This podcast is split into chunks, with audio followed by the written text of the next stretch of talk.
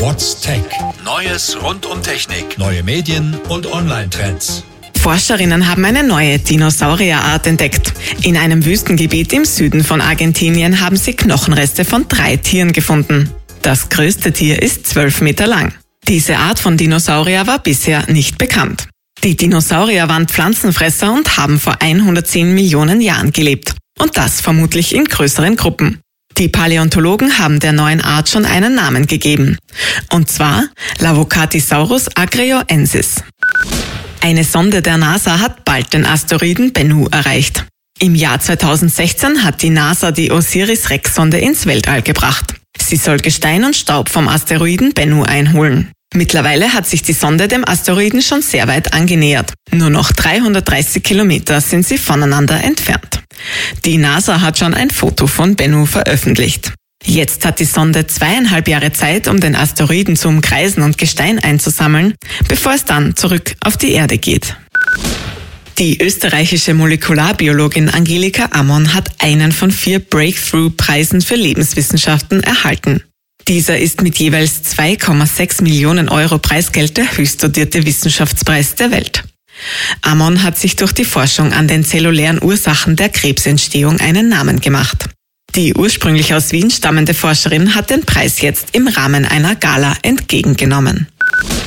In Graz hat die Weltraumkonferenz EU Space begonnen. Die wichtigsten Themen dabei? die Entwicklung der europäischen Raumfahrtspolitik sowie die Konkurrenzfähigkeit im internationalen Wettbewerb. Durch neue Mitstreiter wie etwa China oder Indien, aber auch durch private Unternehmen wie SpaceX verändert sich die Raumfahrtspolitik gerade sehr schnell. Die Tagung, die im Rahmen des österreichischen EU-Ratsvorsitzes stattfindet, soll neue Impulse im Umgang mit diesen Herausforderungen bringen.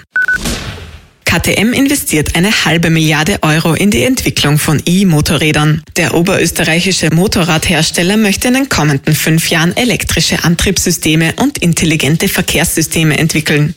Damit will sich KTM für die Zukunft rüsten und die Position am Markt stärken. Das Geld stammt zum Teil von einem Darlehen der Europäischen Investmentbank. Im Teilchenforschungszentrum CERN in der Schweiz findet gerade ein groß angelegtes Experiment namens Alice statt. Dabei werden Bleiionen mit extrem hoher Geschwindigkeit zur Kollision gebracht. Die Physikerinnen wollen damit das Quark-Gluon-Plasma erzeugen. Es soll Aufschluss geben über die ersten Sekundenbruchteile nach dem Urknall. Das Experiment läuft noch bis Anfang Dezember. Dann wird das CERN in eine zweijährige Betriebspause versetzt. China setzt eine neue Überwachungssoftware ein, die Menschen anhand ihrer Körperform und Bewegungsmuster erkennt. Die Systeme zur Massenüberwachung können Personen aus einer Entfernung von bis zu 50 Metern erkennen. Und sie funktionieren ohne Gesichtserkennung.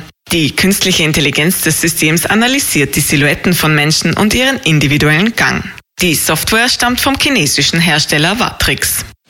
Android-Apps erhalten künftig Updates im laufenden Betrieb. Das hat Google jetzt bekannt gegeben. User müssen also nicht mehr eine App schließen, um sie auf die neueste Version aktualisieren zu lassen. Ausnahmen gibt's allerdings für sicherheitsrelevante Updates. Da müssen User weiterhin die App schließen, damit die neue Version installiert werden kann. Die Hinterlassenschaft von Stephen Hawking ist jetzt in London versteigert worden. Darunter sein erster Rollstuhl, das Original seiner Dissertation aus dem Jahr 1965 sowie mehrere Medaillen und Preise. Insgesamt hat das Erbe des weltberühmten Physikers dem Auktionshaus Christie's weit über eine Million Euro eingebracht. Der Erlös der Versteigerung soll wohltätigen Zwecken zugutekommen, insbesondere der Hawking Stiftung und einer Vereinigung zur Erforschung der Motoneuronkrankheit. Die staatliche Nachrichtenagentur Xinhua in China setzt künstliche Intelligenz als Nachrichtensprecher ein. Die beiden KI-Präsentatoren können das Publikum entweder auf Chinesisch oder auf Englisch über die neuesten Entwicklungen informieren. Die Vorteile seien klar, sagt Xinhua. So könne man etwa die Kosten deutlich reduzieren und schneller reagieren. Allerdings wirken die Sprecher noch nicht sehr authentisch. Welche Technologie hinter der künstlichen Intelligenz steckt, hat Xinhua nicht bekannt gegeben. What's Tech? News rund um Technik. Radio Technikum.